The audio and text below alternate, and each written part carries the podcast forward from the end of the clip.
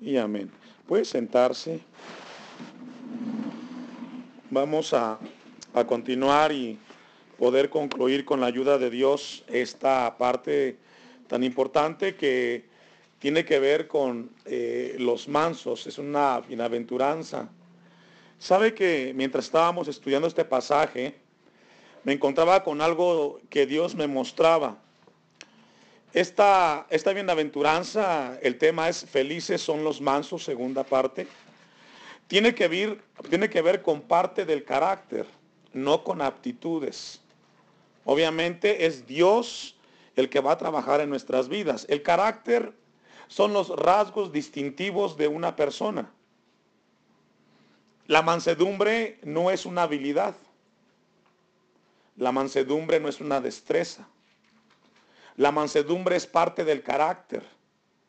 ¿Lo tienes o no lo tienes? Lo único es que en esto es Dios el que nos da la mansedumbre. Mire, acompáñeme a Números capítulo 12, versículo 1. Y qué importante es que podamos entender nosotros que necesitamos en nuestras vidas ser mansos. Hace ocho días Dios nos hablaba del tema de la mansedumbre, porque será a ellos a quienes podrán poseer la tierra. En números 12, versículo 1, antes de que lo leamos, quiero compartir con ustedes que en el Antiguo Testamento esta palabra eh, mansedumbre, eh, su, su, palabra es naf, y tiene que ver con una virtud. Una virtud es una fortaleza, es lo que significa virtud. Virtud es una fortaleza y es algo que se tiene en el carácter. En números 12.1 dice, María y Aarón hablaron contra Moisés a causa de la mujer cusita que había tomado. ¿Por qué había tomado mujer cusita? Y dijeron, solamente por Moisés ha hablado Jehová.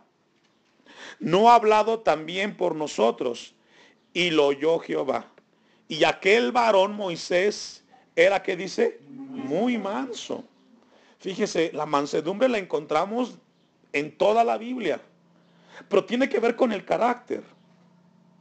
Los cristianos cuando nacemos de Dios, dicen Corintios, de modo que si alguien está en Cristo es nueva criatura. En esa criatura que nace de Dios, nace con un carácter en el cual tiene que haber mansedumbre. Por eso es que los cristianos tenemos que caracterizarnos con ser gente o personas mansas. Y mansedumbre es una virtud y una actitud de sumisión a Dios. ¿Por qué Moisés fue considerado como una persona muy mansa? Porque siempre consideraba a Dios en su vida. Lo que Dios le decía, él obedecía. Concluye el versículo 3 Dice que era un varón muy manso, más que todos los hombres que había sobre la tierra. Si hay un, un, un ejemplo de mansedumbre, lo encontramos en este hombre de Dios.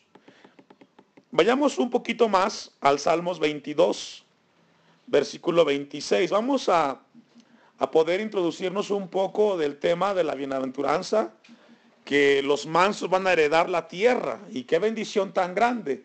¿Por qué Dios está empeñado con nosotros en que logremos profundizar y entender?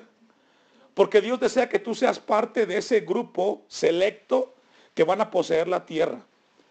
Antes de que leamos el Salmos 22, 26,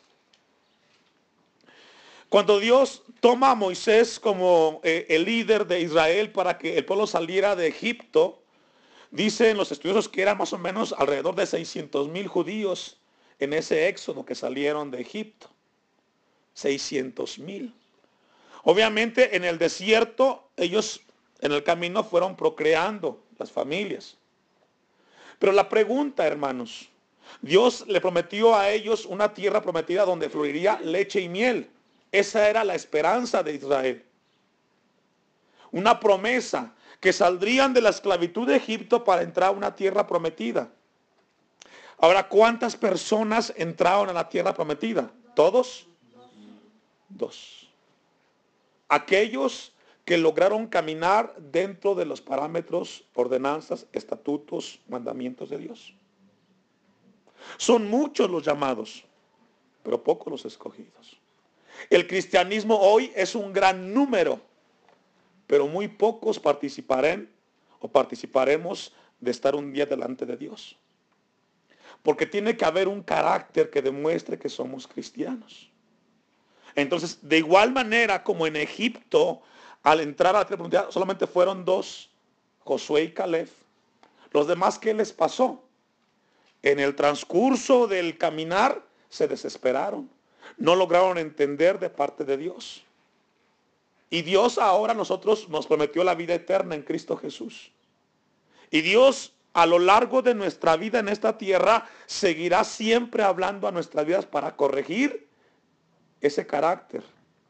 Que si somos hijos de Dios tiene que ser conforme a la imagen de su Hijo Jesucristo. Dice el Salmos 22, versículo 26. Comerán los humildes y serán saciados. Alabarán a Jehová los que le buscan. Vivirán vuestro corazón que dice para siempre. Esa palabra que está ahí en el versículo 26, humildes, en el griego, aunque tiene un, un sinónimo distinto, habla de mansedumbre. Comerán los humildes y serán saciados. ¿Sabe que el que es humilde y es manso siempre busca alimentarse de Dios? Alimentarse espiritualmente, obviamente. El que tiene mansedumbre busca tener comunión con Dios. Busca un espacio. Y dice el texto, alabarán a Jehová, los que le buscan vivirán vuestro corazón para siempre. Vea el Salmos allá adelante 25, versículo 9. Salmos 25, versículo 9. Encaminará a los humildes por el juicio y enseñará a los mansos su carrera. ¿A quiénes? A los mansos. Sabe que tratando de buscar, estudiando un poco el término este, mansedumbre, tanto en el griego como en el hebreo, que es una palabra compuesta, en el griego es praus y en el hebreo es anaf, habla de un espíritu, porque la mansedumbre es una parte espiritual. Habla de un espíritu apacible. Habla de un dominio propio. Fíjese, espiritualmente hablando. Sería así como le podemos dar una definición a la mansedumbre bíblicamente. Es un espíritu apacible, un dominio propio espiritualmente hablando que solamente recibimos de Dios. Porque da la idea, esta palabra mansedumbre, de tener dominio propio y de ser disciplinados. Por eso el texto que encontramos ahí en el Salmos 25 eh, dice que a ellos les enseñará que dice la carrera. Ahora, una carrera habla de un trayecto largo. ¿Sabe que el, el que es manso no, no se desespera cuando tiene momentos difíciles? Sino que busca tener calma ve los problemas, sabe que los está viviendo, pero no se desespera, sabe esperar. Algo así, eh, estudiando, venía a mí a la idea, no sé, a los que les gusta el fútbol. Usted ha visto que siempre el jugador que está a punto de meter un gol en la portería y le pasan el balón, por lo regular siempre busca tirar rápido para que el balón se salga de él. Pero hay pocos jugadores en los cuales les llega el balón y tienen el control de moverse para un lado, para el otro, tiene a todos los contrarios enfrente, pero él no se desespera. Él sabe en qué momento tiene que disparar. Así tiene que ver la mansedumbre, en esa línea. Mire el Salmos 76, versículo 9. ¿Por qué, hermanos, le quiero compartir este poco o un poco de introducción? Porque el tema de la mansedumbre está desde el, desde el Antiguo Testamento y abarca todo el Nuevo Testamento. Salmos 76, versículo 9 dice, cuando te levantaste, oh Dios, para juzgar, para salvar, fíjese, a todos los mansos de la tierra. Qué situación tan extraordinaria. Dice Mateo 5, versículo 5, dichosos, felices los mansos, porque ellos van a heredar la tierra. El Salmos 76 dice que Dios se levantó para juzgar, pero solamente salvará a quienes, a los mansos. Es decir, Dios quiere hablarnos que será los mansos los que participaremos de la heredad de la tierra prometida, la vida eterna.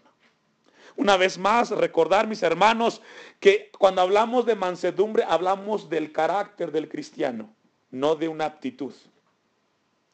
¿Qué es una aptitud? Es algo que yo soy capaz, que se me facilita hacer. Hay gente que tiene aptitudes para la música, para el dibujo, para otros oficios. Pero la vida cristiana no es de aptitudes, sino de carácter. Porque es el carácter cristiano el que mantiene firme al cristiano en esta tierra. Una última cita de la introducción, Isaías capítulo 11, versículo 4. El profeta Isaías describe en esta parte del capítulo 11, hablando de la parte profética de Jesucristo, que a él le dio un espíritu de sabiduría y de discernimiento, etcétera. Pero el versículo 4 dice, sino que juzgará con justicia a los pobres y arguirá. La palabra ahí arguir es sentenciar o juzgar. Con equidad por quienes? Los mansos de la tierra. Los que tienen dominio propio. Los que saben controlarse.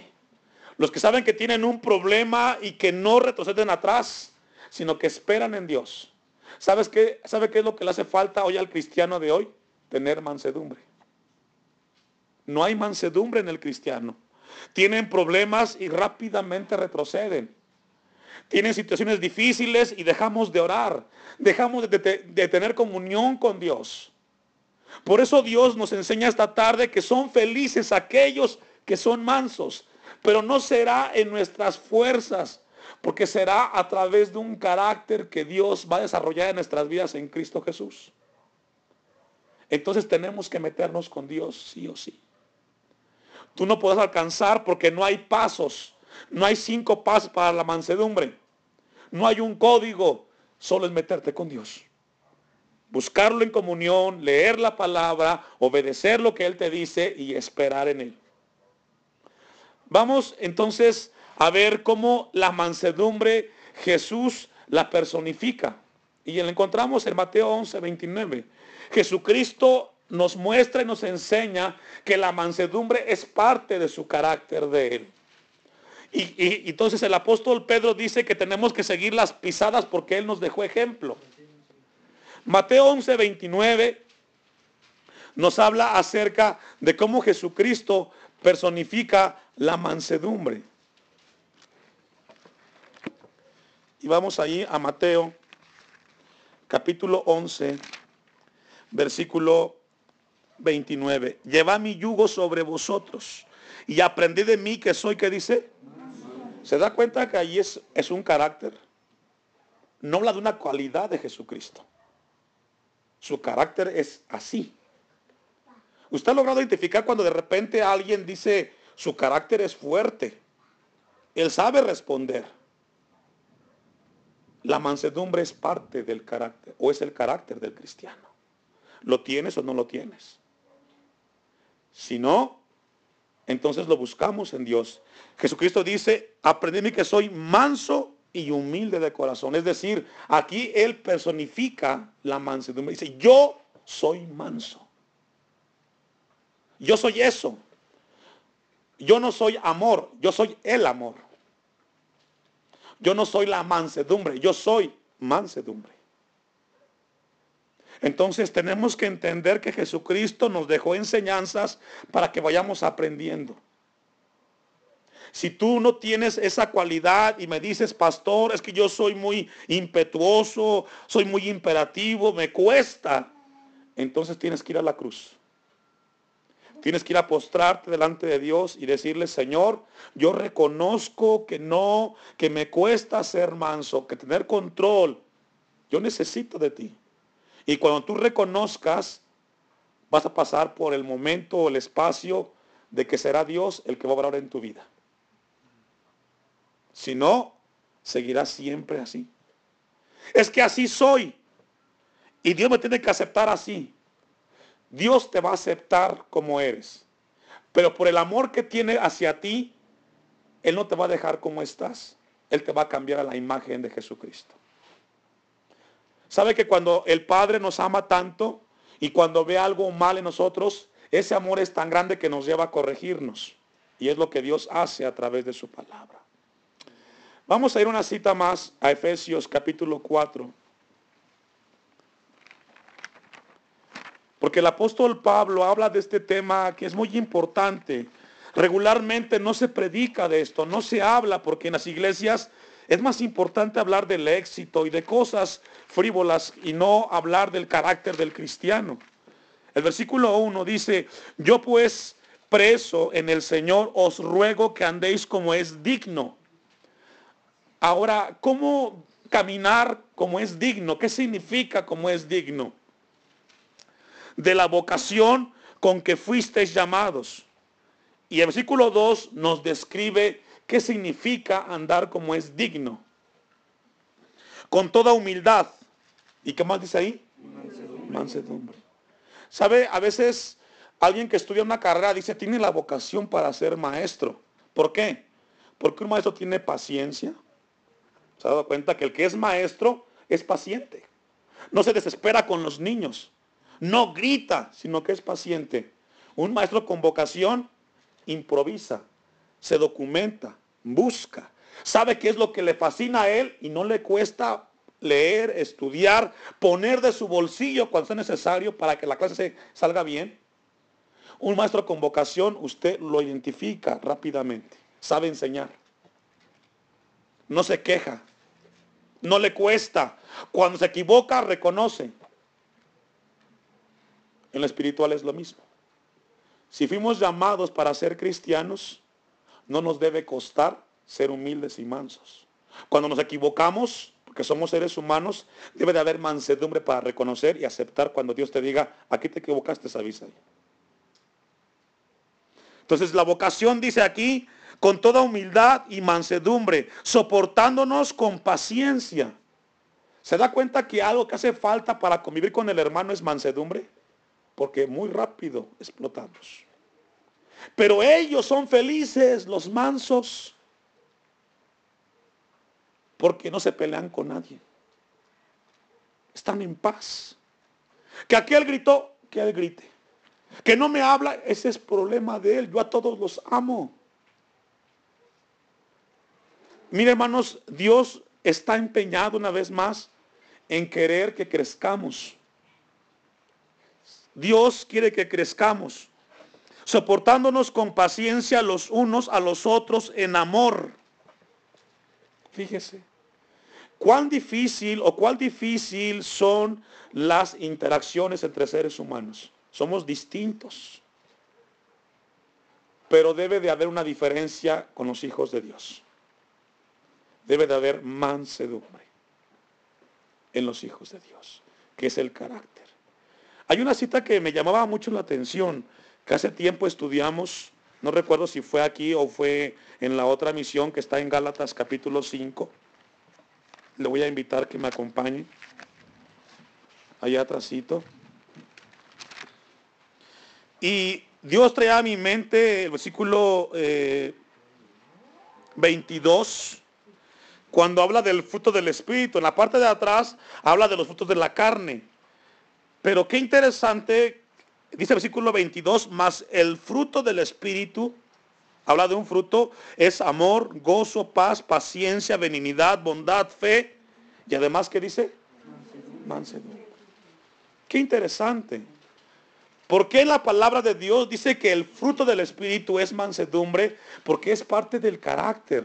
Fíjese que no habla frutos, habla de fruto, con propiedades. Es decir, tienes fe, también debe de haber mansedumbre. Tienes mansedumbre, tienes fe, también tiene que haber bondad, benignidad y debe de haber todos los que ahí aparecen. Entonces, cuando llegamos aquí, nos damos cuenta que quizás nos hace falta mucho. Y quizás puede decir, hermano, yo tengo 15, 20, 25 años de cristiano y hoy usted me dice que no he logrado alcanzar. Bueno, es que entonces no habíamos entendido la palabra de Dios como Él nos la está mostrando. Y aún necesitamos buscar de Dios. Vamos a ir al texto para estudiarlo. Esto era muy importante. Hay muchas citas del tema de la mansedumbre. Pero algo muy importante, versículo 5 dice bienaventurados. Ahí la palabra es Macarios, ya la saben ustedes en, en griego. Macarios que habla de apacible felicidad. Feliz de una manera impresionante. Pero este Macarios habla espiritualmente. Espiritualmente. Felices los mansos, los que tienen dominio propio espiritualmente, que son tranquilos, que son calmados, autodisciplinados. Porque ellos que dice, recibirán la tierra por heredad. Hay una, hay una respuesta para esto. Recibir la tierra por heredad. Le compartí hace rato algo muy importante acerca de, de Israel cuando sale de Egipto. Y sale de Egipto porque Dios le prometió a ellos llegar a la tierra de Canaán, pero solamente dos lograron llegar allá. Vamos a, a Apocalipsis capítulo 21, versículo 7. ¿A qué se refiere esa palabra que aparece ahí que es tierra por heredad? Esa palabra tierra nos habla de un lugar específico. Apocalipsis capítulo 21, versículo 7. Dice así, el que venciere, el que venciere. Es decir, hay muchos que participan en una carrera, en una batalla, en una pelea, como usted lo quiera llamar. Muchos son los que participan. Usted ha escuchado de repente cuando hay una convocatoria para un maratón, abren una convocatoria y muchos se inscriben. Pero no todos logran llegar a la meta. En el recorrido se van rezagando, les da calambres, les se cansan, se aburren, se desesperan. La vida cristiana es de resistencia. Es de resistencia. Dice el texto, al que venciere heredará todas las cosas. ¿Cuántas? Todas las cosas.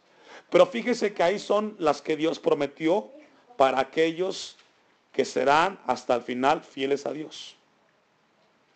Jesucristo dijo, yo estaré con ustedes todos los días hasta el fin del mundo. Pero hay mucha gente que se rezaga y se desespera y ya no quiere ser cristiano. Dios quiere hablarnos que la mansedumbre es el carácter del cristiano. Los únicos legítimos herederos de la vida eterna son los mansos. Son los mansos. Dios ha prometido darnos cielos nuevos, eh, tierra nueva, cielos nuevos.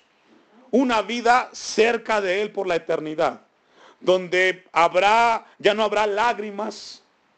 Así dice la Biblia pero solamente los mansos lograrán entrar ahí. Entonces, hoy Dios ha puesto enfrente de nosotros, hermanos, una pared o una montaña muy grande que no podremos subir a ella si no es a través de Dios en Cristo Jesús. Ser mansos no vas a aprenderlo en una escuela o en un seminario. La única manera para la mansedumbre obtenerla es buscando a Dios en su presencia, escudriñando su palabra. Y cuando Él te hable, tú tienes que escuchar y tú tienes que obedecer. Qué interesante que para ir concluyendo, la obediencia, comparto esto, los que vienen de Morelos que estamos allá, pues lo saben, pero los de aquí quizás no. La obediencia no es un don, la obediencia no es un regalo de Dios. La obediencia se aprende. Usted lo puede constatar en Hebreos 5, 8 y 9. La obediencia no es algo que Dios te da. La obediencia se aprende. En la vida aprendimos a vestirnos, aprendemos a sumar, a restar. ¿Cómo aprendimos? Obedeciendo. Te daba la indicación el maestro y tú obedecías y por obedecer aprendiste. A manejar aprendimos cómo? Obedeciendo. Vamos a aprender en la vida cristiana siempre y cuando aprendamos a obedecer. Hay una reflexión que con esta quiero culminar esta enseñanza. Y cuenta la historia que en la guerra de civil de los Estados Unidos había un general que tenía a su cargo muchos soldados diestros en las armas. Y un momento de la batalla, uno de los soldados es llamado por el general y le dice el general, soldado, lo necesito con su cañón. Vea aquella casa que está allá, esa casa blanca. Apunte para allá el cañón y cuando yo le indique, jala y quiero que esa casa sea destruida. Y comienza el soldado a preparar su cañón, lo, lo pone en el nivel y apunta y cuando el general dice dispare, dispara el soldado. La gente gritó y dijo, le pegamos a la casa.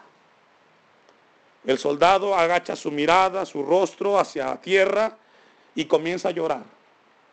Y le dice el general, soldado, ¿qué le pasó? ¿Por qué está llorando? Y le dice el soldado, general, lo que pasa es que esa casa que yo apunté y que luego lancé la bala del cañón fue la casa donde yo crecí con mis padres. Ahí nací. Y le dijo el general, ¿y por qué no me dijiste? ¿Por qué no me avisaste antes que lo hicieras? Y el general contesta y le dice, es que las órdenes del general no se discuten. Las órdenes del general no se discuten. Tenemos un general que se llama Jesucristo. Pero tristemente los soldados de Cristo son los que más cuestionamos las órdenes de Jesucristo. Y aún más las llevamos al terreno de la discusión. Y tengo que obedecer lo que Dios me dice. ¿Y quién es Dios para que yo le obedezca? Dijo el soldado, las órdenes del general no se discuten.